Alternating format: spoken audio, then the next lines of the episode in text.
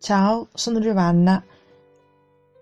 那么今天已经是三月一号了，所以说我们要讲一个非常应景的词，Marzo。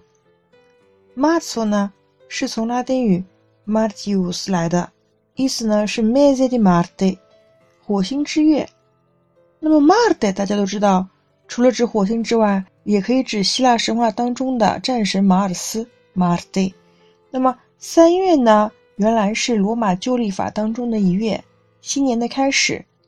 凯撒改革历法之后呢，原来的一月就变成了三月。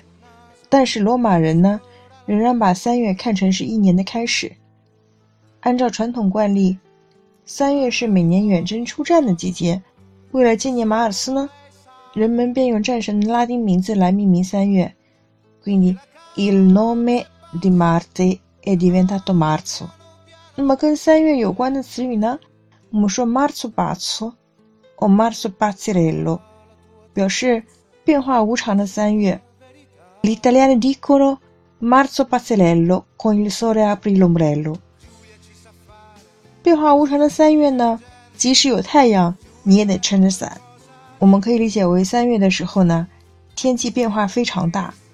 还有一个词语，我们说 essere nato di marzo。表示一个人脾气非常任性，经常变化，反复无常。那么跟 Marzo 来的引申词呢？我们说 Marziano，指的是火星人。那么火星人是否真的存在呢？我们也是有待考量。有的时候大家发现吗？意大利人的表达和中国人的表达有非常多相似之处。我们中国人也常说：“哎，你是火星来的吧？”意大利语当中说 Marziano，也是指。一个奇葩，一个非常不合群的人。那么今天大家还学到了奇葩的说法，Marciano。Avete capito tutto?